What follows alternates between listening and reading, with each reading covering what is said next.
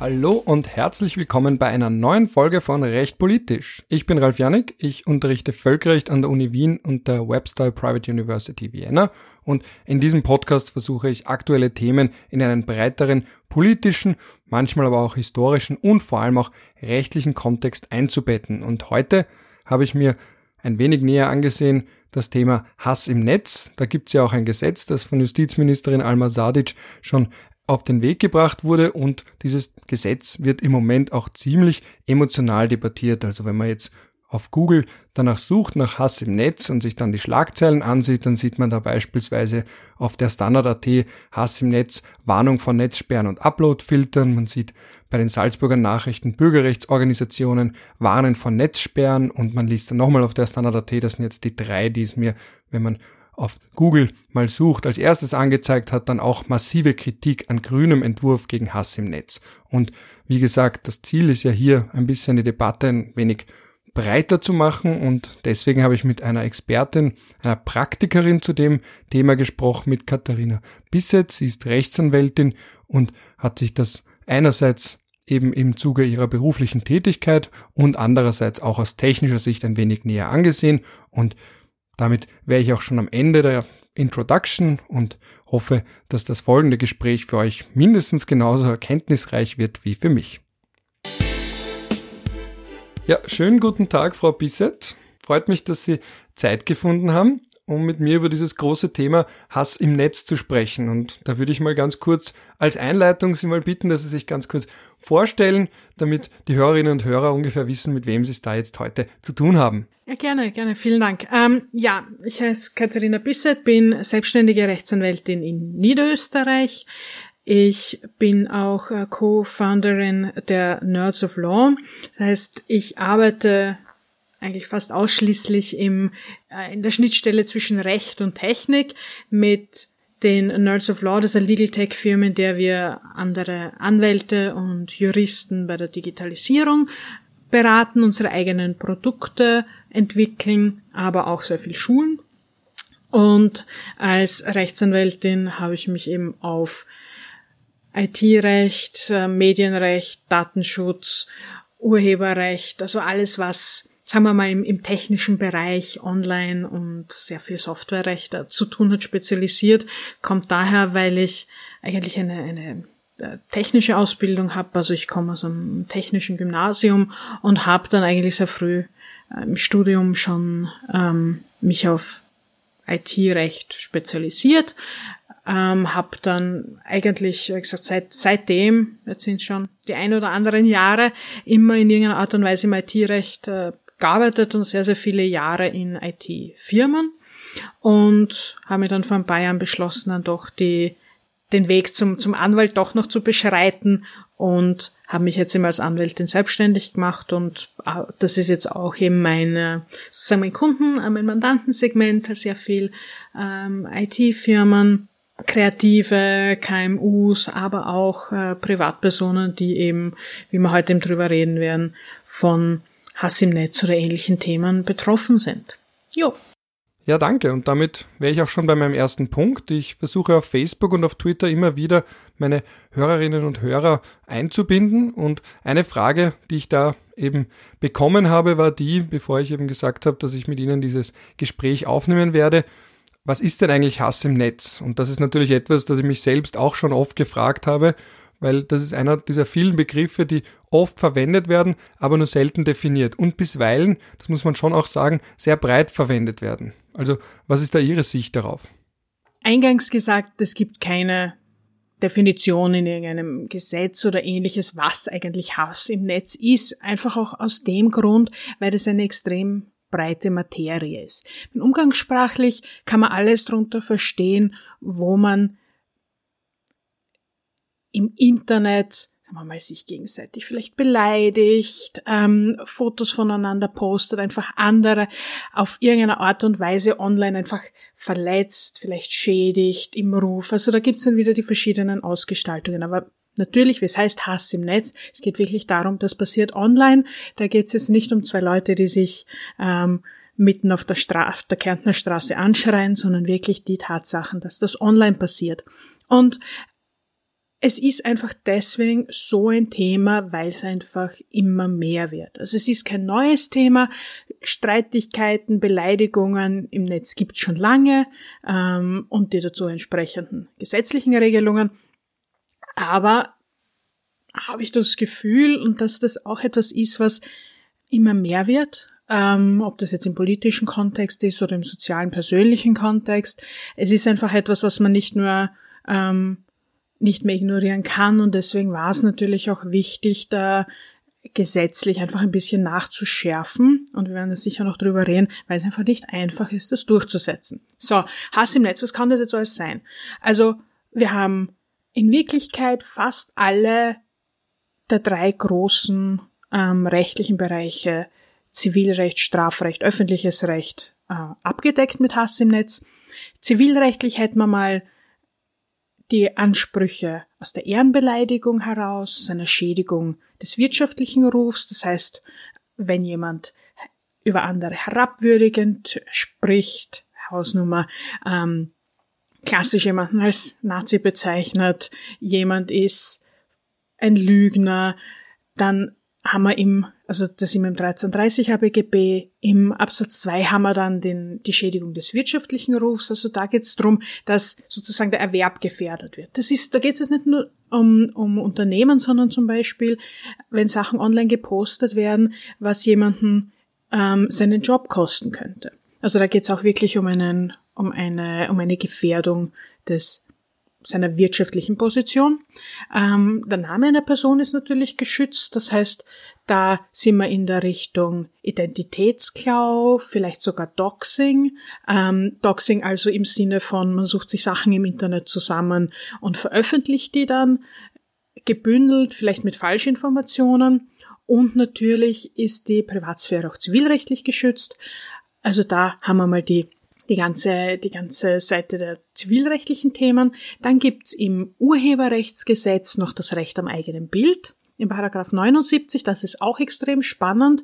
Da geht's ihm darum, dass da eine extreme Werteabwägung gemacht wird, ob jemand mit dem Bild und gegebenenfalls dem Text dabei. Das heißt, wenn das Bild vielleicht nicht äh, jemanden schädigt oder die Interessen von jemandem verletzt, kann es natürlich der ein beleidigender Text dazu sein. Das heißt, da hätten wir dann auch aus dem Urheberrechtsgesetz ähm, Ansprüche.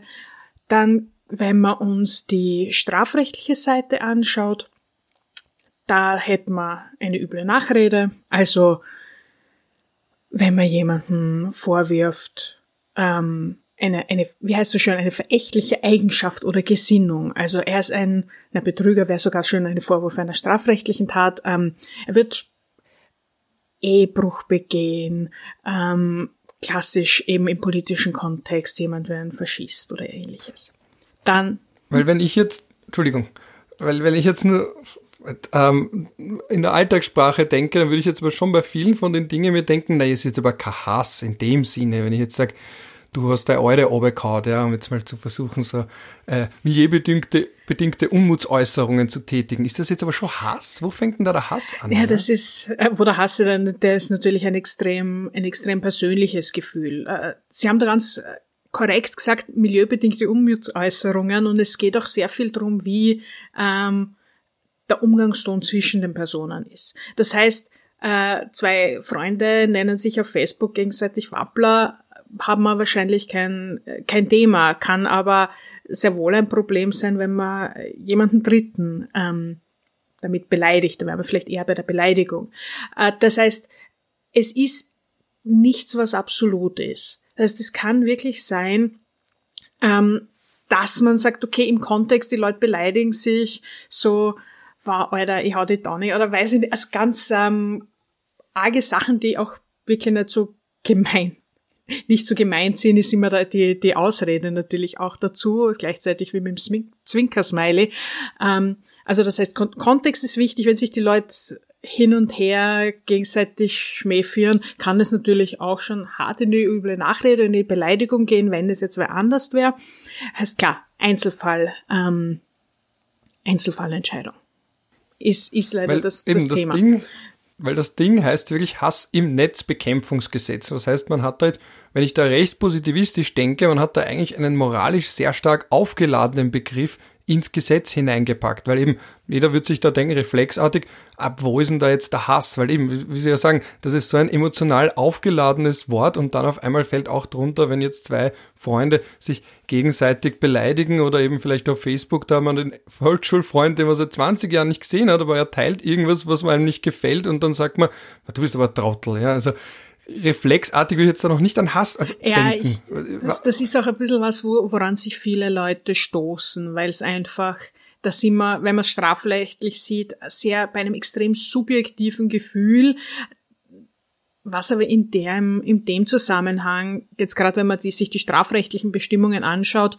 geht es nicht darum, ob jemand hasst oder nicht, ob bei jemanden ähm, jetzt ja beleidigen wollen, ja, jemanden verleumden wollen, ja, also ihm zum Beispiel jemanden vorwerfen, er wäre ein Betrüger, er hätte, weiß ich nicht, jemanden vergewaltigt. Zum Beispiel, zum Beispiel. Ähm, das heißt, da geht's in Wirklichkeit gar nicht darum, ob man den hasst oder nicht. Da ist auch sehr, sehr viel, und das sieht man in der Praxis immer wieder, das sind sehr, sehr oft Emotionen, die einfach raufschaukeln. Und gerade in der ganzen Diskussion, ähm, Sie als, als, als Grundrechtler wissen das viel besser, gerade in der Diskussion zwischen Meinungsfreiheit, Privatsphäre, Persönlichkeitsschutz kommt auch immer wieder das Thema, Hass ist ein menschliches ähm, Gefühl. Und ich, ich meine, das ist wieder so dieses äh, Standard äh, Standardforum-Beispiel, wenn jemand im Standard Kommentare liest zu, zu Postings.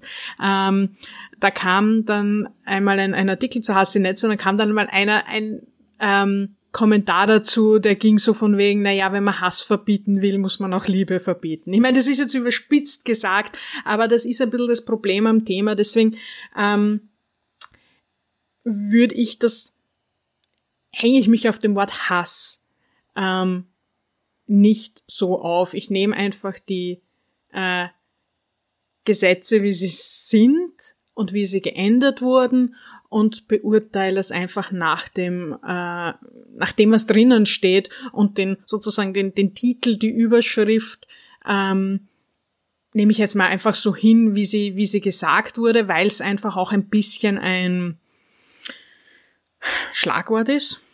Ja, den Eindruck hatte ich mich auch, weil dann, wenn man sich anschaut, bei der Kurzin äh, Kurzinformation zum Ministerialentwurf, da steht dann wieder in gewohnt technischer Rechtsprache schwerwiegende Verletzungen von Persönlichkeitsrechten auf Social-Media-Plattformen im Internet oder durch Nutzung anderer elektronischer Kommunikationsnetze als zunehmende gesellschaftspolitische und rechtspolitische Herausforderung. Also das ist natürlich das, mit dem macht man eher weniger Schlagzeilen, aber das ist dann schon etwas, wo man sagt, ah okay, schwerwiegende Persönlichkeitsrechte, gut, da wären wir jetzt da bei diesem bemüht juristisch objektiv. Ja, und ja. in Wirklichkeit ist es das auch. Deswegen muss man den Titel auch mit einem gewissen Pinch of Salt nehmen, weil es könnte ja auch Rache sein. Es könnte auch Neid sein, es könnte Geldgier sein, um jetzt irgendwie so die Neid im weiß Netz, nicht, ja, Rache im Netz. Also man kann da ja ein bisschen so die die äh, die großen Sünden durchgehen und die rechtliche Beurteilung kann aber die gleiche sein. Man könnte ja zum Beispiel ähm, wenn es jetzt zum Beispiel um die Schädigung des wirtschaftlichen Rufs geht, man hat einen Mitbewerber in, in ähm, um ein Angebot, um einen Auftrag und schreibt jetzt da irgendwas im Internet, der wird ähm, Hausnummer Schwarzarbeiter beschäftigen und der kriegt deswegen den, den Auftrag nicht, dann könnte das Geldgier sein, dann muss es nicht Hass sein. Also ich würde mich auf dem, auf dem Hass nicht so, ähm, nicht so aufhängen, sondern einfach versuchen zu verstehen, dass die, ähm, sag nur das englische Wort, ein Inhibition, äh, die, die Zwänge und hm, die, die Limits, die die Leute im Internet haben, immer, immer mehr aufgebrochen werden.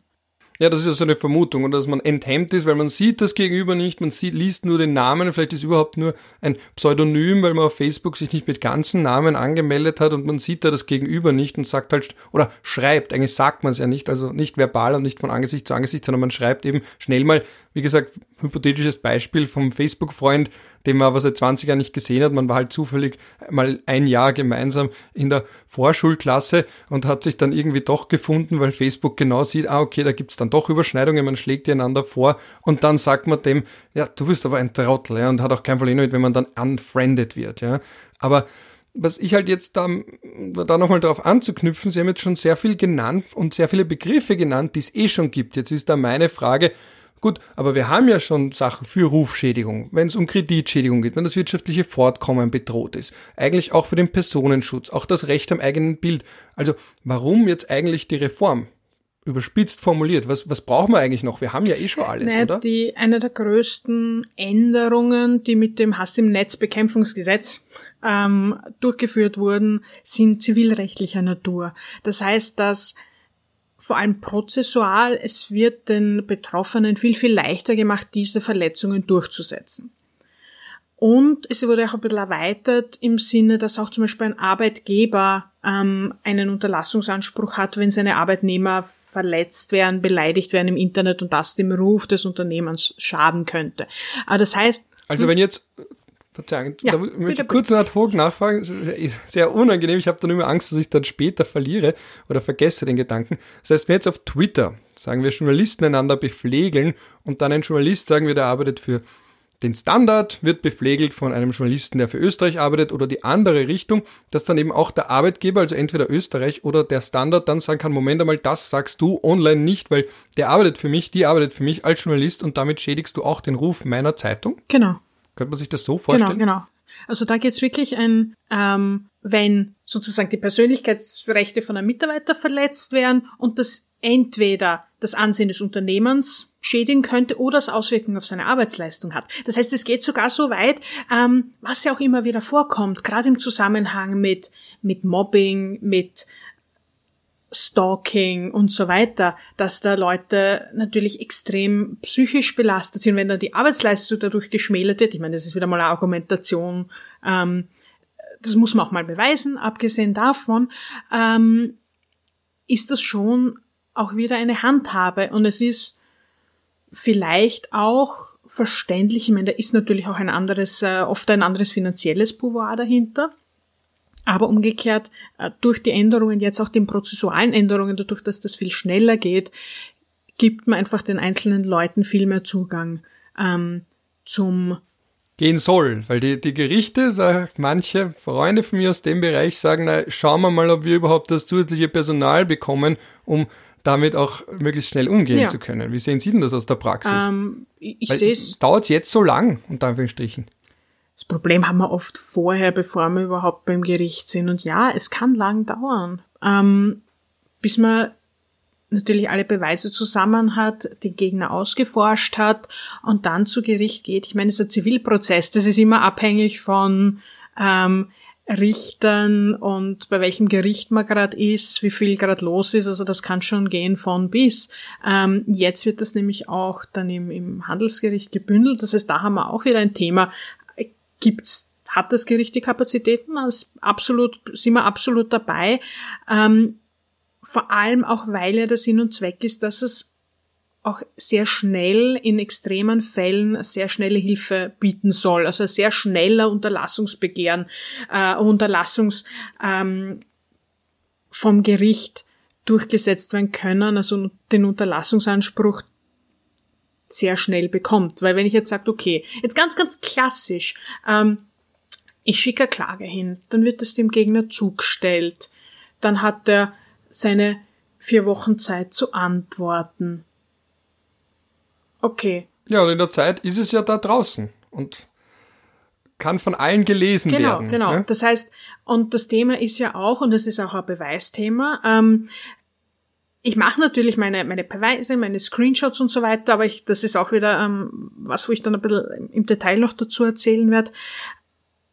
Und mache vielleicht sogar so ein Löschungs... Ähm, bei Facebook oder Google oder wo auch immer und dann ist das Ding weg und der andere bestreitet zum Beispiel meinen Beweis und der andere kommt mit, ja, aber das ist jetzt nicht mehr dort und dann ist es vielleicht gelöscht und man sitzt dann drei Monate, vier Monate später im Gericht, das Ding ist weg, die eigenen Beweise sind vielleicht nicht so das, das Gelbe vom Ei und dann verliert man vielleicht sogar, weil man es nicht sauber beweisen kann.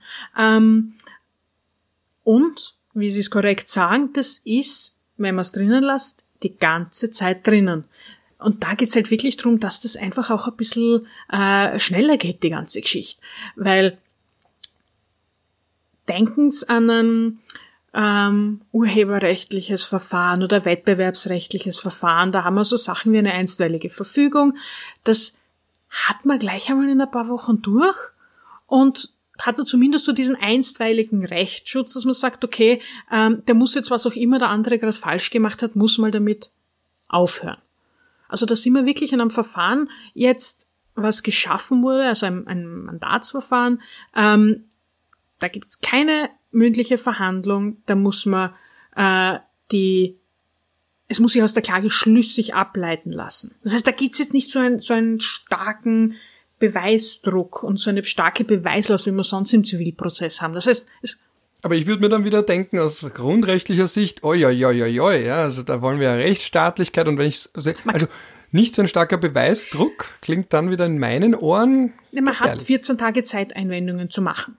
Also das heißt, also ein bisschen wie ähm, im Verwaltungsverfahren kennt man das ja immer wieder, man kriegt so eine Anonymverfügung und wenn's, wenn man keinen Einspruch macht, dann unter Anführungszeichen biegt's und Ähnlich ist es jetzt hier, dass man sagt, okay, das Gericht macht einmal so einen ersten Unterlassungsauftrag und da hat eben der Gegner 14 Tage Zeit, Einwendungen zu erheben.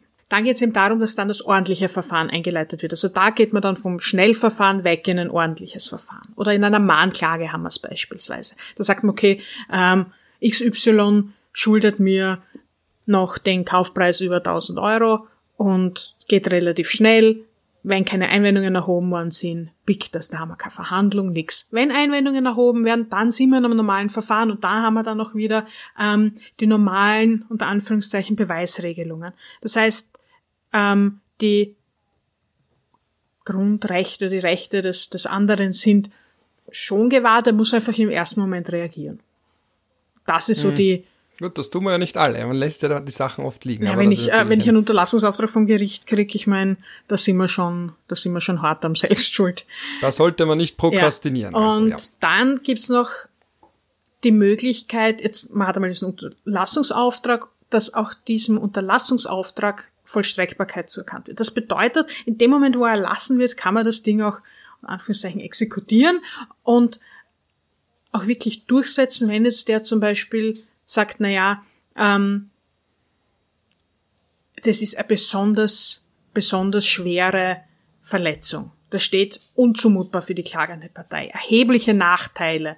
Ähm, und so ganz toll, mit den rechtlich geschützten Werten einer pluralistischen Gesellschaft nicht vereinbar.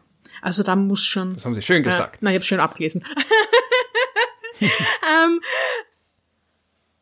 das ist natürlich was, ähm, was dann noch schneller geht. Und wenn man dann verstößt, hat man auch exekutionsrechtlich, ähm, ist das, kann das sehr, sehr, sehr kostspielig werden. Und dann denke ich mir, na ja, am Ende des Tages, ähm, jemand hat was gepostet, Meinungsfreiheit hin und her, äh, bei so einer vorläufigen Vollstreckbarkeit, dann löscht man's halt. Und wenn man am Ende des Tages kann, kann ja der Beklagte immer noch gewinnen. Ähm, ja, aber das ist, glaube ich, das immer wieder bei einer, bei einer hartgrundrechtlichen Diskussion. Aber manchmal, manchmal kann man es ja gar nicht löschen. Also ich glaube zum Beispiel im Forum von Krone Österreich, der Standard und so weiter, ich glaube, da kann man die eigenen Postings gar nicht selber löschen. Was macht man denn dann? Ich würde den, also gerade wenn es jetzt sich um eine österreichische Zeitschrift handelt, mich an die wenden, dass, dass, dass der, der Betreiber löscht. Aber ich habe das, das habe ich gar nicht gewusst, dass man das nicht löschen kann selber. Soweit ich mich erinnern kann, kann man eben die Postings weder bearbeiten noch löschen in diesen Online-Foren. Das heißt, da hätte man dann wieder den Aspekt, dass ja der Betroffene sagt, naja, ich, ich würde eh gern, aber es ist ja eigentlich Forenmoderationssache und ja, geht ja gar nicht faktisch für mich. Ah, da würde ich mich dann an den, an den ähm, Betreiber wenden. Ist aber, sagen wir mal, aus dem, aus dem Wortlaut des Gesetzes wurscht. Weil er muss unterlassen. Ähm, und da sind wir jetzt nicht in einem, er muss alles tun, was geht, er muss unterlassen. Und das kennen wir ja aus den, ähm, gerade im urheberrechtlichen Bereich, aus den Verfahren, wenn Sachen auf Facebook geteilt wurden und dann wurden es von noch zehn Leuten geteilt, dann wurden sie irgendwo indexiert, dann wurden es nochmal geteilt, geklaut und sonst wohin. Und der erste Verletzer also der, der das erste Mal rechtswidrig geshared hat, und wenn man da einen Unterlassungsanspruch hat und dann man gewinnt das Verfahren, der löscht irgendwie sein Post und vielleicht kann er noch ein paar Leute, die das geshared haben, erreichen. Ähm, da gibt's ja dann immer eine Frist. Nur wenn ich dann sage, okay, ein halbes Jahr später schaue ich nochmal rein und das Bild kugelt noch irgendwo herum, dann klage ich nochmal. Ähm, und dann wird's richtig, richtig teuer. Also das ist was, was vielen Leuten nämlich auch, glaube ich, nicht bewusst ist, dass die Sachen ähm, jetzt allein an den äh, von den Gerichtsgebühren, jetzt reden wir gar von einer medienrechtlichen Entschädigung am Staat, äh, Standardsatz, sondern allein von den Gerichtsgebühren, ähm, kann das richtig teuer werden, wenn man beim Jetzt bei dem Mandantsverfahren geht es ja darum, dass es kurz ist, dass es günstig ist. Ähm, aber beim klassischen Zivil. Genau, weil da ist ja die Gerichtsgebühr ausdrücklich für 107 Euro in erster Instanz, 144 in zweiter und 214 für die Aufrufung des obersten Gerichtshofs. Das heißt, da hat man das genau dem eigentlich einen Riegel vorgeschoben, wenn ich das richtig erkannt habe. Genau, aber dann muss man es eben in dem Verfahren geltend machen. Und das betrifft jetzt mal den Kläger. Okay, was ist aber, wenn die Einsprüche erhoben werden? Dann steht ja, wir sind wieder im normalen Verfahren. Also das wird nämlich auch was Spannendes, ob wie ich dann die Kosten berechne. Es gibt doch zum Beispiel keine ähm, Anwaltspflicht, ist halt aber auch ein bisschen schwer, gerade in solchen Themen, weil das musst halt einmal argumentieren können. Aber der Sinn ist, man hat ein Formular, das kann man ausfüllen und dann geht's relativ schnell. Ähm, in Kraft treten tut das alles mit, mit 1. Jänner 2021 und ich bin dann schon sehr gespannt, ob es dann den großen Run auf die auf die Gerichte gibt mit den Formularen.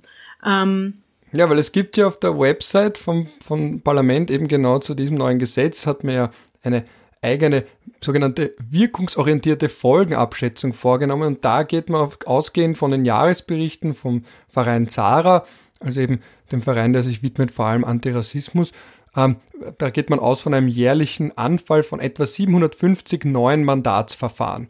Das wäre ja eigentlich, wenn man jetzt ganz österreichweit denkt, ziemlich wenig. Mir kommt es auch wenig vor. Weil das ist ja dann auch die Basis, auf der man dann bemisst, okay, wie viele neue Mitarbeiter, Mitarbeiterinnen, die stellt man zusätzlich ein, die sich vielleicht auch nur dem widmen oder zusätzlich dem widmen. Und wenn Sie sagen Run und wie gesagt, dass das Thema auch zunimmt und vielleicht dadurch auch nochmal mehr Sensibilität für das Thema besteht, dass man genau weiß, oh, das kann man jetzt relativ einfach machen. Also, wie Sie sagen, ein Run, puh, dann wird es interessant, ob das diese Fristen, die man sich selbst gesetzt hat oder zum Ziel gesetzt hat, auch wirklich eingehalten werden. Das ist ein bisschen ein Thema, ähm, wie wir es wie wir's vor zwei Jahren und teilweise jetzt noch immer ähm, mit der DSGVO sehen. Je mehr ein Thema in den Medien ist, je mehr es im Bewusstsein der einzelnen Leute ist, umso mehr und umso leichter natürlich der Zugang ist, weil bei einer Datenschutzbehörde braucht ja kein Anwalt, der schreibt ja Beschwerde hin und fertig. Ähm, und ich habe keine Gerichtsgebühr oder ähnliches äh, je mehr das im Bewusstsein der Leute ist, umso mehr werden sie natürlich ihre Rechte durchsetzen. Natürlich zu Recht. Es wird aber natürlich dann einfach einen, einen Zulauf geben bei der Datenschutzbehörde. Ja, weil Anglizismus zu sagen, eben, da ist dann mehr Awareness und ja. vielleicht, wie wir schon am Anfang besprochen haben, der Begriff ist relativ weit, dass man sich früher gedacht hat, na gut, dann hat der halt Trottel gesagt zu mir auf Facebook und dass man sich dann denkt, Moment einmal, das ist Hass im Netz und da gibt's ja jetzt was Neues und der soll jetzt bluten, weil der hat das und das über mich gesagt und also dass man dann ja. genau erst recht das öfter das macht. Ist, das ist genau richtig? das Thema. Und ich meine, bevor das Gesetz kommen ist, war es ja auch, wir haben jetzt im, ähm, schon, schon kurz äh, gequatscht, was es halt für verschiedene Möglichkeiten, also eben die zivilrechtlichen und strafrechtlich, dann haben wir eben noch medienrechtliche Anträge und ähm, auch datenschutzrechtlich könnte man, könnte man da gegebenenfalls vorgehen. Das heißt, wenn jetzt ein oder solange das Gesetz noch nicht in Kraft ist, und das ist natürlich eine strategische Entscheidung, wenn jetzt öffentlich was in einem Medium gepostet wurde, und da rede ich jetzt nicht äh, von, von Direct Messages oder ähnlichem, sondern wirklich etwas, wo wir auch in einem Anwendungsbereich vom Mediengesetz sind, ist zum Beispiel der medienrechtliche Antrag ein guter erster Schritt, weil das medienrechtliche Verfahren jetzt noch äh, von, den, von den Gebühren her günstiger ist ähm, wie das zivilrechtliche Verfahren und beim medienrechtlichen Verfahren hat man auch Ansprüche ähm, auf Entschädigung. Und dann passiert es halt manchmal wirklich, dass man zuerst sagt, okay, ich warte mal das medienrechtliche Verfahren ab. Wenn ich das verliere, dann okay, lass es bleiben. Wenn ich gewinne, habe ich schon einmal ähm, ein Urteil, wo ich mir dann vielleicht sogar noch einen Schadenersatz hole, einen zivilrechtlichen. Und dann gehe ich mir das ganze Ding nochmal zivilrechtlich an. Oder es ist etwas, wo wir eine Datenschutzverletzung haben. Datenschutzverletzung, noch leichter. Beschwerde bei der Datenschutzbehörde dauert halt lang. Ähm, aber da hätten wir zum Beispiel die Entscheidung der Datenschutzbehörde, also Datenschutzverstoß ist mit dem Datenschutzverstoß tun wir viel leichter, den Schadenersatz beim Zivilgerecht äh, zu holen. Und es ist auch schon super äh, Argumentationslinie vorm Medienrichter. Also das heißt, man ist vielleicht früher, wenn es um den Run geht, das einfach anders angegangen. Und die, ich, ich kenne die, die, die Statistiken ähm, von Sarah habe ich auch, habe ich mir auch schon mal angeschaut. Da ist halt die Frage, ähm, ob das jetzt Leute sind, die sowieso nie zu einem Anwalt gegangen wären, die das sowieso nie geklagt hätten. Ähm, das heißt jetzt ein, ein zusätzliches Potenzial, ein zusätzlicher Kundenstock für Gerichte äh, kommt, oder ob das Leute sind, die jetzt auf der Kippe gestanden sind und sagen, okay, ich kann mir es jetzt nicht leisten, die Hausnummer 1000 Euro, ähm, Gerichtsgebühren und Anwalt mit dem Risiko, ich könnte verlieren. Ähm, das ist halt das, was spannend wird. Und dann wird es eben die dritte Gruppe geben, die bereit sind, das Geld in die Hand zu nehmen und jetzt sagen, naja, cool, dann mache ich nicht den klassisch, mache ich nicht den klassisch zivilrechtlichen Weg oder ich tun wir jetzt den, den medienrechtlichen Antrag nicht an, wenn es da eh ein Eilverfahren gibt und wenn es da eh ein Mandatsverfahren gibt, das extrem kostengünstig ist, da brauche ich keinen Anwalt oder der Anwalt schreibt nur einen, äh, einen kurzen Schriftsatz und dann schaut die Geschichte ähm, schon anders an. Das heißt, ich glaube, da werden sich natürlich auch viele, viele Verfahren verlagern, die vielleicht vorher gar nicht oder nicht in dem Ausmaß zivilrechtlich verfolgt worden sind, weil es halt einfach einfacher ist. Ich bin nämlich eben schon sehr gespannt, weil das eben das ist sehr schwer, diese Glaskugel von, vielleicht werden es sogar weniger, ja, oder vielleicht gibt es dann mehr Abschreckung, weil man weiß, ah, jetzt könnte ich schneller geklagt werden. Also lässt sich natürlich sehr schwer vorhersagen. Abschreckung ist Und was halt auch ein Thema. Ich habe, ja, ähm, jetzt haben wir schon den nächsten Themenblock aufgerissen. Ja, voll. Ja. Hat da ein abschreckendes Element, dass man sagt, ich würde dem gern sagen, dass er Trottel ist, aber ich will dann auch nicht, dass der mich klagt, weil das ist jetzt so einfach. Ein chilling Ich sage jetzt einmal, ich hoffe wird. es. Ähm, um bei Faust zu landen, allein der Glaube fehlt mir. Was ich einfach gesehen habe und ich glaube halt nicht, dass das viel ändern wird oder schnell viel ändern wird, sondern wirklich erst mit der Zeit, wenn dann wirklich die ersten Entscheidungen kommen, die dann teuer werden. Dann wird's, glaube ich, ähm, spannender. Also wenn dann wirklich das Ding zum Laufen beginnt, da kann ich es mir vorstellen. Aber ich habe zum Beispiel ähm, mal in einem Medienverfahren wo ich eben nicht den, den äh, Beschuldigten vertreten habe, aber da ging es äh, um Beleidigung war es, glaube ich. Und der Herr war schon äh, einschlägig vorbestraft, wie es heißt. Ähm, und also ein Wiederholungstäter. Ein, ein Wiederholungsbeleidiger, quasi. ja. Äh, ein Wiederholungshasser. Notorisch. Der, der hasst notorisch, also so richtig grundsätzlich mal grantig. Und dann, und es war ein, ein Posting und in den Kommentaren wurde sich dann halt recht schön bepflegelt. Und er war halt da voll mit drinnen.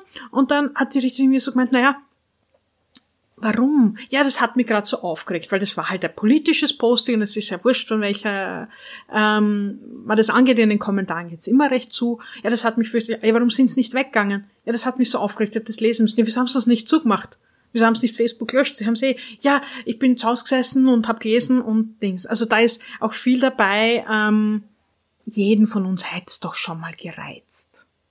Ja, sicher. Jeder von uns ähm, ist schon mal gesessen und hat sich gedacht, was für ein Trottel und wollte das schreiben, weil es einfach so ein Blödsinn war, was dort gestanden ist. Also das ist, das ist ja absolut menschlich, aber dann ist eben genau der Punkt, wo ich mir sage, blockiere ich den die, ähm, dass der von immer auftaucht in meinem Social Media Sichtfeld oder gehe ich einfach weg? Und die Schwelle überschreiten halt viele sehr, sehr leicht. Und äh, was mich einfach immer wieder erstaunt, ist, wie Ich glaube, da geht gerade was vorbei bei mir. Ähm, sorry. Wir haben Dog-Content auch, sehr schön. Ja, ähm, das ist meine, meine, meine Kanzlei-Security. ähm, ja, dass die Leute nicht einfach zumachen. Genau, ja. und, und das ist halt einfach ein Problem. Und ich glaube, in einem Klima, wo Meinungen immer weiter auseinandergehen und wo man halt sehr viel diskutiert online, was natürlich ein Meinungsfreiheitsthema ist, aber man merkt, es ist einfach ein gesellschaftliches Problem, dass sich meiner Meinung nach die Kluft einfach immer weiter auseinandergeht. Dass nicht einer sagt, boah, ey, ich, ich will keine Maske tragen, ich finde das so als ein Blödsinn, ähm, sondern den Leuten bist der, du Vorstufe Depp, oder der, zum der, der, Totalitarismus. Äh, ja, genau. Und äh, ihr, ihr seid so alle Schiepel und äh, das ist halt, ähm, da wird jetzt einfach weniger ich meine, natürlich ist das, ist das ein Thema, da geht's um, da geht's um Gesundheit und so weiter, aber es, es sind oft Kleinigkeiten schon, wo die, die Meinungen viel ähm, extremer werden und das wird auch zum Ausdruck gebracht und gerade in so extremen Zeiten wie jetzt. Und ich habe das schon bemerkt, ähm, gerade im Lockdown sind diese Sachen mehr geworden. Ich meine, natürlich waren die, waren die Medien, ähm, waren die Gerichte, die Strafgerichte zu und ähnliches, aber es ist dann doch, das ist jetzt mein, mein, meine persönliche Wahrnehmung, dann doch mehr schon eskaliert. Die Leute sitzen zu Hause, sie haben jetzt nicht vielleicht so die Ablenkung, es geht den Leuten mit der Situation nicht gut, da ist eine gewisse Angst drinnen, kann man auch Angst im Netz und wie es eskaliert nennen. Ähm, und das ist halt einfach wirklich ein, wirklich ein Problem. Und ich gesagt, ja, es ist, es ist ähm, menschlich, es so zu fühlen, aber dann gibt's halt wieder den alten Spruch, ähm, würden's das der Person auf der Straße ins Gesicht sagen, wenn der, wenn alle Nachbarn herumstehen. Ähm, und die Antwort ist in der Regel nein. Und die, die dann auf wirklich Blödheit der Leute, wie, dass sie wirklich identifizierbar sind. Also da, da geht's jetzt nicht um die, die Regel sind nicht die Leute, die sich einen faken E-Mail-Adresse, einen faken Namen äh, holen und dann gezielt irgendjemanden äh, targeten und wirklich verletzen wollen und wirklich was, was antun, wirklich schädigen wollen. Das ist ja eher die Ausnahme. Die Regel sind die Leute, die ähm, beleidigt äh, wurden, die verletzt wurden, die sich über ein Thema aufregen und dann eskaliert's. Ähm, und das ist halt wirklich so, ja. das ist meine persönliche Meinung. Da merke ich auch, dass da ja sehr viel Psychologisches mitschwingt. Das heißt, wir versuchen da eigentlich was rechtlich einzuhegen, was aber sehr oft ein psychologisches Problem ist. Eben Druck, dass man da online sitzt, dass man das Gegenüber nicht sieht, dass man es mit eigenen Worten liest, also mit den eigenen Gedanken etwas liest, was von jemand anderem ist, was einen aufregt. Also da ist ja ganz viel Psychologie dabei.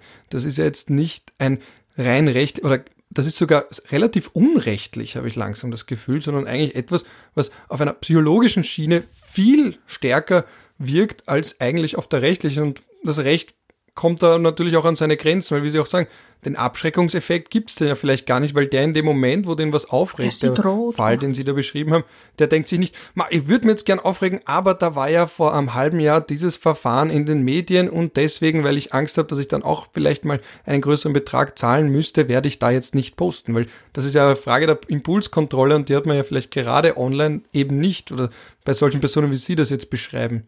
Oder auch wenn man in sich selber reinschaut. Manchmal regt einen einfach was auf und da denkt man nicht, na, ich weiß aber die Rechtsprechung vom OGH zu der Sache, na, wenn ich mir die anschaue, dann wäre ich jetzt doch nichts. Ja, wir posten, sind Berufsparanoiker. ähm, und das funktioniert, das funktioniert bei uns. Und wie gesagt, ich glaube, wenn das, wenn das wirklich regelmäßig in den Medien ist und wenn dann wirklich so der, die ein oder anderen ähm, Exempel äh, statuiert werden, ähm, dann wird man es auch schon, dann wird man es auch schon sehen, weil ich glaube, es wird besser und ich glaube, es werden sicher Leute, Leute abgeschreckt. Aber der psychologische Aspekt, und wir haben jetzt sehr viel über die, ich sage jetzt mal Täter, ähm, un, un, unzivilrechtlich ähm, gesprochen. Was natürlich auch nicht ähm, vergessen kann und was man natürlich auch nicht außer Acht lassen darf, ist der, der psychologische Effekt bei den, bei den Betroffenen.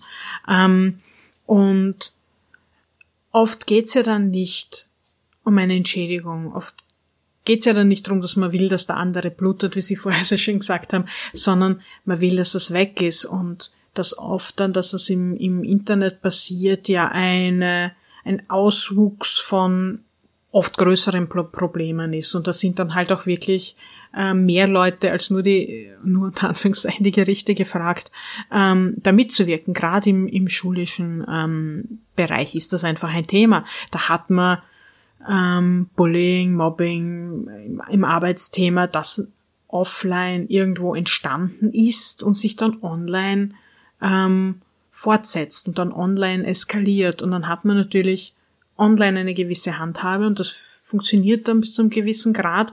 Ähm, aber es muss einem dann auch schon klar sein, dass damit oft nicht immer das Problem gelöst ist. Das ist ja schon so ein großes Thema, dass es sogar bei Cobra Kai vorkommt. Auch da wird ja in dieser US-Serie, wo das Karate Kid weitergespielt wird, sogar da wird ja online äh, Online-Mobbing thematisiert. Also es ist wirklich ein großes Ding. Und weil Sie eben sagen, Kinder und Jugend, da würde ich gerne vorlesen, auch aus den Materialien, also auch aus der wirkungsorientierten Folgenabschätzung. Das ist nämlich ganz interessant.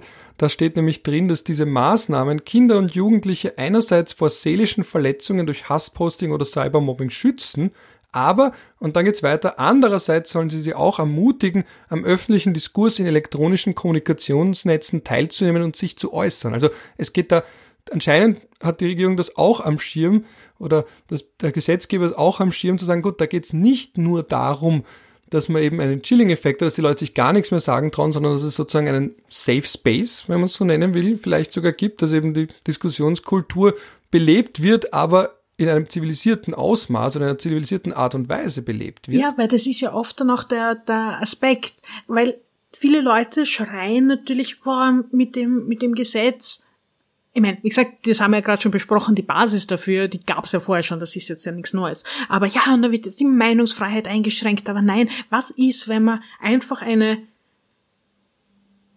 faktische Diskussion im Internet haben könnte, ohne Angst zu haben, dass man als irgendwas bezeichnet wird, dass man beleidigt wird. Das ist ja genau der Punkt und das ist, und, und damit haben Sie recht, das ist einfach vielleicht nicht genug beworben worden oder wird bis jetzt noch nicht genug beworben, dass das ja wirklich bedeutet, dass man dann einfach normal miteinander reden kann, ohne dass man Angst haben muss, dass von rechts irgendein Troll daherkommt, ähm, der einen alle Volltrotteln unter der Sonne nennt. Und das wäre für mich absolut ein Safe Space. Und ich, ich meine, ich komme aus einem äh, aus einer aus einer Informatik-Schule, das heißt, ich ich kenne das Thema. Ähm, jetzt einmal, damals waren es halt noch Gästebücher und Foren und was weiß ich was, seit über 20 Jahren. Das ist ähm, für mich nichts äh, nix Neues und ich habe auch im, im Laufe meiner beruflichen Tätigkeit dann halt auch wirklich sehr viel mit, mit Jugendlichen ähm, zu tun gehabt und da wird, da hat sich schon sehr, sehr viel getan und da ist das Bewusstsein auch ähm, viel besser geworden jetzt allein in den, in den, gesagt, letzten 20 Jahren, aber es ist trotzdem ähm, noch nicht ganz durch die, durch die Masse durchgedrungen, weil ich weiß nicht warum und äh, ich glaube, fast genauso lang hört man noch immer dieses Wort, das Internet ist ein rechtsfreier Raum. Ich weiß nicht, wie oft man sich da jetzt noch dagegen wehren muss. Das ist einfach so ein absoluter Käse. Ähm, Sachen wie das E-Commerce-Gesetz gibt's auch schon pff, mehr als 20 Jahre. Ähm, wann war es? 2000? Ja, die Phrase zirkuliert ja regelmäßig. Also das Internet darf kein rechtsfreier Raum sein. Jo, ist es eh nicht. Da möchte ich, ich gleich. Keine Ahnung, wie die Leute auf das kommen. Na, ich habe ein bisschen das Gefühl, man konstruiert ein Internet, das es nicht gibt, um es erfolgreich bekämpfen zu können, weil diese Schlacht ohnehin schon gewonnen ist. So kommt es mir ein bisschen vor. Also man hat den rechtsfreien Raum ohnehin nicht mehr in der Form, aber dann kann man vielleicht Erfolge verbuchen, für Dinge, die es eigentlich, also man kann Dinge beseitigen, die eigentlich schon weg sind. So, das ist ein bisschen das Gefühl, das ich dabei habe. Aber worauf es sich oft bezieht, und ich wollte vorhin schon einhaken, diese letzte, dieses letzte Element, wo das Denken vom rechtsfreien Raum meiner Meinung nach sehr stark ausgeprägt ist oder dieses Gefühl, dass ein rechtsfreier Raum ist. Sie haben es vorhin ganz kurz angesprochen, da kommen wir vielleicht eh auch zu dem technischen Aspekt, weil Sie haben ja auch einen technischen Hintergrund, wie Sie betont haben, was ja auch ein Startvorteil ist in dem Zusammenhang, weil ich selbst dilettiere, sobald es technisch wird, ganz klar. Also ich weiß ungefähr, was eine IP-Adresse ist, aber irgendwann steige ich steig relativ früh aus. Und jetzt frage ich mich natürlich technisch, was macht man jetzt aber mit einem anonymen Account? auf Twitter, auf Facebook? Was macht, wenn, was macht man, wenn jemand da eine VPN verwendet? Oder wie Sie eben sagen, Horrorszenario, dass jemand wirklich sagt, okay, ich möchte die Person jetzt gezielt schädigen und steige mich und werde mich da ein bisschen einarbeiten, dass man mir nicht auf die Schliche kommt. Weil das ist so das, worauf sich meines Eindrucks nach zumindest dieses, dieser Vorwurf vom rechtsfreien Raum am ehesten bezieht, dass Menschen anonym komplett entfesselt dann doch machen können, was sie wollen, weil sie keine Angst haben müssen, dass man draufkommt, wer hinter einem Account steckt. Es gibt natürlich Varianten. Und da ist halt dann wirklich der große Unterschied zwischen einem Zivilverfahren ähm, und einem Strafverfahren, die jetzt keine Privatanklagedelikte sind. Also bei denen ähm, sobald es ein Offizialdelikt ist, das heißt Anklage vom Staatsanwalt, polizeiliche Untersuchung, gibt es wesentlich mehr Handhabe und wesentlich mehr Möglichkeiten, die Identität herauszufinden. Ähm, vorab geschickt, bevor es jetzt zu, zu, zu düster wird, ähm, die meisten Leute sind nicht so vorausschauend, ähm, aber es kommt vor. So, äh, was für Themen haben wir? Wir haben einerseits das Thema, wie komme ich, wie komme ich zu den Daten? Es gibt im E-Commerce-Gesetz eine Möglichkeit, ein Auskunftsersuchen zu stellen bei dem Provider.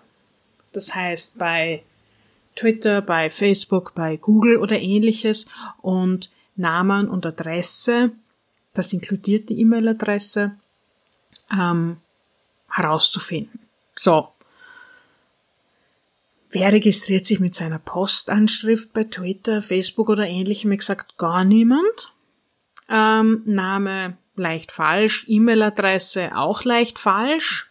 Dann ist es halt vielleicht eine Gmail oder GMX oder weiß ich nicht was. Da muss man den gleichen Anspruch dort nochmal hinstellen. Vielleicht haben die eine Postanschrift. Irgendwie bezweifle ich das aber.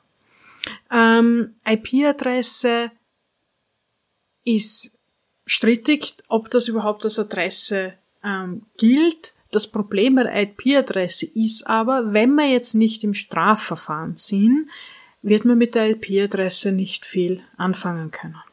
Weil da ändert es dann oft wieder am ähm, natürlich Telekommunikationsgeheimnis und ähnlichem, dass man halt mit der IP-Adresse die Identität in der Regel nicht rausfinden wird.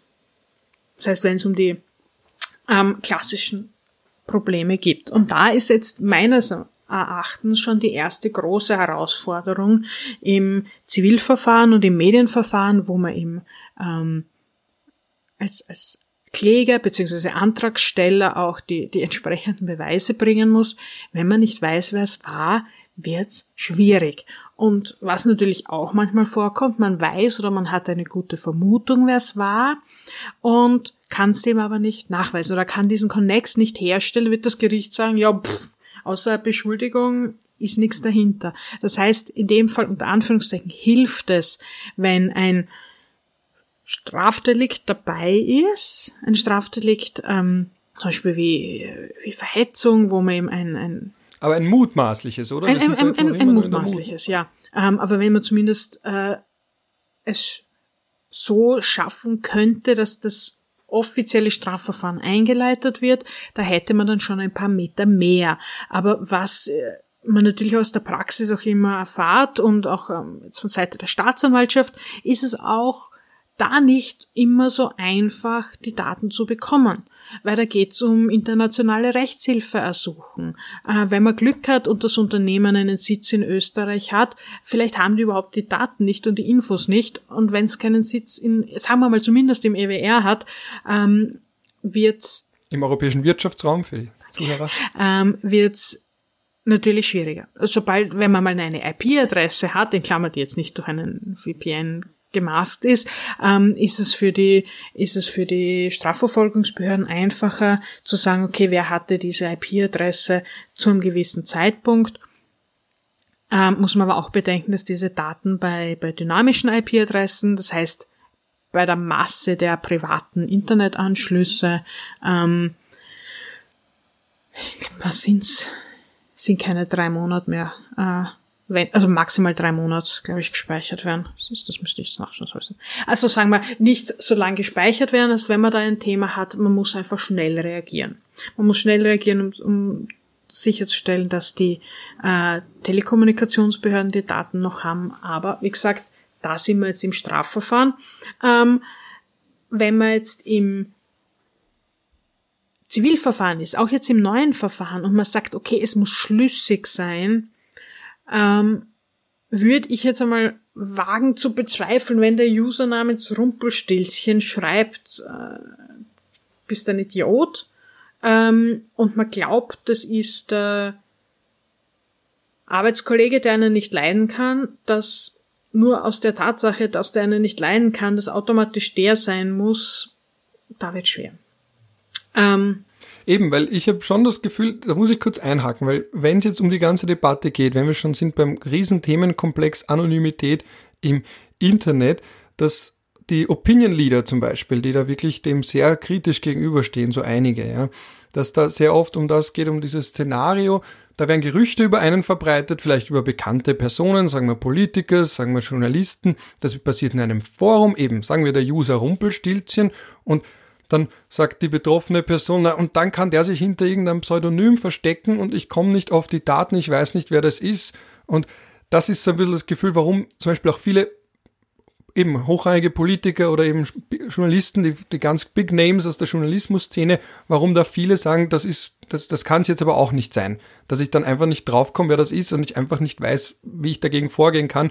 Gut, ich bringe vielleicht den Forenbetreiber dazu, dass die das löschen, aber es war irgendwann einmal da und sei es nur zehn Minuten, ganz viele haben es gesehen, vielleicht gibt es einen Screenshot, der zirkuliert Pro. dann auf WhatsApp. Oder Wayback Machine oder so. Also, äh, äh, genau, das ist ja nicht ganz weg. Also once it's out there, it's ja. out there. Ja, und und das ist ein bisschen so der Punkt, wo ich mir dann denke, Gott, einerseits bin ich schon ein, also ich sage es ganz offen, ich bin ein Befürworter von Anonymität, weil ich der Meinung bin, dass das essentiell und höchst bedeutsam ist für vor allem vulnerable Gruppen. Also Hausnummer, ein klassisches Beispiel wäre ein Homosexueller in einem ganz kleinen Dorf, der aber anonym sich austauschen möchte, vielleicht ohne dass es die ganze kleine Dorfgemeinschaft mitbekommt. Oder das Mädchen aus einer hochtraditionellen Familie, die sich trotzdem informieren möchte, die vielleicht Informationen einholen möchte zu ihrer sexuellen, zu ihrem sexuellen Reifeprozess. Also das wäre die eine Seite. Aber ich oder, verstehe natürlich emotional auch, noch, dass Betroffene oder noch dann viel sagen. stärker in Ländern, in denen es mit der Meinungsfreiheit nicht halt nicht einfach so gut rennt. Also ich denke jetzt naja, auch über die, ich denke jetzt auch über die Grenze ein bisschen, aber ja, absolut. Ja, aber in Österreich bezogen, da würden ja viele sagen, na gut, aber wir haben ja grundsätzlich hohe Menschenrechtsstandards. Das heißt, man braucht jetzt nicht die Meinungsfreiheit, weil man Angst haben muss vor der Regierung. Das heißt, da würde man, da würden die dieses Argument zumindest wegwischen. Aber was ich dann halt zumindest verstehe aus, aus österreichischer Sicht, dass man dann sagt, als betroffene Person, die vielleicht irgendwie im öffentlichen Interesse ist, man möchte zumindest, wenn da Gerüchte verbreitet werden über einen, möchte man da schon irgendwie gegen jemanden dann auch vorgehen können. Ja, und jetzt frage ich mich, wie ist das aber in der Praxis? Sagen wir, ein hochrangiger Politiker kommt zu Ihnen und sagt, der hat da auf Krone.at behauptet, ich würde eine geheime homosexuelle Beziehung führen und täusche meine Beziehung mit meiner Frau oder meiner Freundin nur vor. Hausnummer. Was, was würden Sie dem dann sagen? Was kann man dann machen? Jetzt wirklich ganz praktisch gedacht. Was könnte man theoretisch mal anfangen? Ja, also eben in dem Fall, wenn es jetzt Krone.at, also ein österreichisches Medium ist, tut man sich ein bisschen leichter eben das Auskunftsbegehren ähm, zu stellen. Vielleicht ist da wirklich. Und die sagen dann, wir haben eben nur diese GMX-E-Mail-Adresse. Probier es mit GMX nochmal. Wenn, toll wäre es, wenn das natürlich eine, die E-Mail-Adresse von einem österreichischen Provider wäre. Ähm, es gibt natürlich dann ganz, ganz praktische äh, Schmähs dahinter. Dass zum Beispiel Leute, die ein, ein Pseudonym im Internet verwenden, oft das gleiche Pseudonym verwenden. Ähm, das heißt, man sucht zum Beispiel danach oder dass sie ein Profilbild haben, was über mehrere soziale Medien und vielleicht dann in einem anderen sozialen Medium ähm, mehr über sich bekannt geben.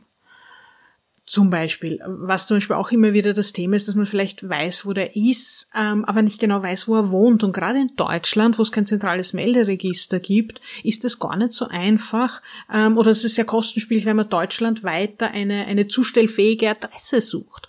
Ähm, das heißt, da hat man dann zum Beispiel die Möglichkeit zu schauen, okay, ähm, also ich war beim Café um die Ecke und tagt das Café, dann weißt, okay, das, wenn das Café bei mir zu Hause um die Ecke ist, dann weiß der Ort, der wohnt in dem und dem Ort. Ähm, also das sind zum Beispiel so Möglichkeiten. Wenn man weiß, wer es ist, tut man sich natürlich oft leichter, weil man dann irgendwie einen Connex herstellen kann, zu sagen, ja, puh, weiß ich nicht, der hat die und die Hobbys und hat über das und das gepostet, ist aber halt vom, vom Beweisgehalt echt ähm, schwer, schwer durchzusetzen. Also klassisch eben die Auskunftsbegehren an die, an die Plattformbetreiber, wenn man das Thema hat, dass ein Delikt vorliegen könnte, dann eine Sachverhaltsdarstellung an die Staatsanwaltschaft und da hat man dann eben die Möglichkeit, oder da gibt es dann die Möglichkeit, sich einem Strafverfahren, zum Beispiel als Privatbeteiligter anzuschließen und seine zivilrechtlichen Ansprüche geltend zu machen. Und wenn man dann beispielsweise ein Urteil hat, kann man sich das dann auch noch anschauen. Okay, äh, habe ich da noch andere Ansprüche zivilrechtlicher Unterlassung und so weiter und so fort, die das Strafgericht nicht ähm, berücksichtigt hat. Mein Gefühl ist eben, dass da jetzt der Opinion Leader sagt, ich will auch wissen, wer das ist. Ich will wissen, wer über mich Gerüchte verbreitet. Und wenn das, aber dann scheitert es vielleicht irgendwo, wenn dann eben Facebook auch sagt, na gut, die haben sich mit irgendwelchen Daten registriert, wenn sie überhaupt antworten, wenn sie sagen, gut, das große Facebook, ja. Ja, kommt man da überhaupt irgendwie durch? Also es, es wird, es wird besser. Ähm, es gibt Plattformen, also zum Beispiel Google, die einen Sitz in Österreich haben, wo es besser ist. Es ist nicht ideal und es ist nicht immer erfolgsversprechend, es ist zumindest besser. Ähm, aber jetzt bin ich mal ganz zynisch und sag, ähm, der Opinion Leader, wenn es wahr wäre, würde ja, wenn er auf einem zum Beispiel ähm, homosexuellen Netzwerk Leute kennenlernt und dort online flirtet, ja auch nicht seinen echten Namen nennen. Und das ist halt deswegen ein zweischneidiges Schwert, weil es immer darauf ankommt, in welcher Situation man ist. Wenn du derjenige bist, der sagt, ich bin vielleicht äh, bekannt und will jetzt mich einfach Hausnummer bei Tinder umschauen, ähm, und will vielleicht auch nicht nur nicht, dass Leute wissen, dass man auf Tinder ist, sondern dass einem jetzt die, die potenziellen Partner nicht aus den falschen Gründen ansprechen. Oder was ist mit, ähm, ich, ich möchte jetzt das Beispiel ein bisschen von der, von der Online-Welt wegnehmen, weil ich oft das Gefühl habe, du hast dieses Schreckgespenst Internet, das oft vergessen wird, wie es in der Praxis in der Offline-Welt ausschauen würde. Weil Personen, die unter Pseudonymen ähm, Bücher veröffentlichen, ist nichts Neues. Da diskutiert keiner drüber. Leute, die Flugblätter verteilen, ohne dass draufsteht, wer es ist oder irgendeine anonyme Organisation dahinter steht. Das waren ja ganz oder sind ja auch ganz normale Vehikel, denen man sich halt bedient. Ja, es gibt das Medienrecht und man muss äh, seine Identität bekannt geben, wenn man ein Medium hat. Jo. Aber gerade gerade das Beispiel eben mit, mit Autoren und, und, und Pseudonymen ist jetzt was, was ja doch ganz, ganz normal ist. Und gerade in einem Bereich ähm, Aufdecker, Whistleblower und so weiter, will man vielleicht gar nicht, dass der Name bekannt wird. Oder es ist ein, ein Autor, der ähm, eben mit einem Genre berühmt ist und dann jetzt plötzlich irgendwelche steamy Romance schreiben will und deswegen sagt, naja, will jetzt aber nicht dann irgendwie sozusagen seine Marke, seinen Ruf ähm, damit verwässern. Also das ist das, was ich auch ein bisschen ähm, einbringen will. Natürlich wäre wär mein Leben, das Leben ähm, der Mandanten auf beiden Seiten leichter, wenn ähm, man solche Sachen finden könnte. Aber äh, ich muss auch gleichzeitig sagen, dass mir sehr, sehr wohl bewusst ist und dass ich sehr, sehr wohl auch die andere Argumentationslinie verstehe. Und am Ende des Tages ist es ja mein Job, beide Seiten verstehen zu können, weil ich ja nicht weiß, wer morgen bei mir auf der Matte steht ähm, und welche Seite ich argumentieren muss. Aber ich glaube, es ist die Aufklärung wichtiger. Und ich glaube, es ist oder es wäre viel, viel wichtiger, wenn die Abschreckung funktioniert, um diesen Safe Space zu haben, um Sachen diskutieren zu können.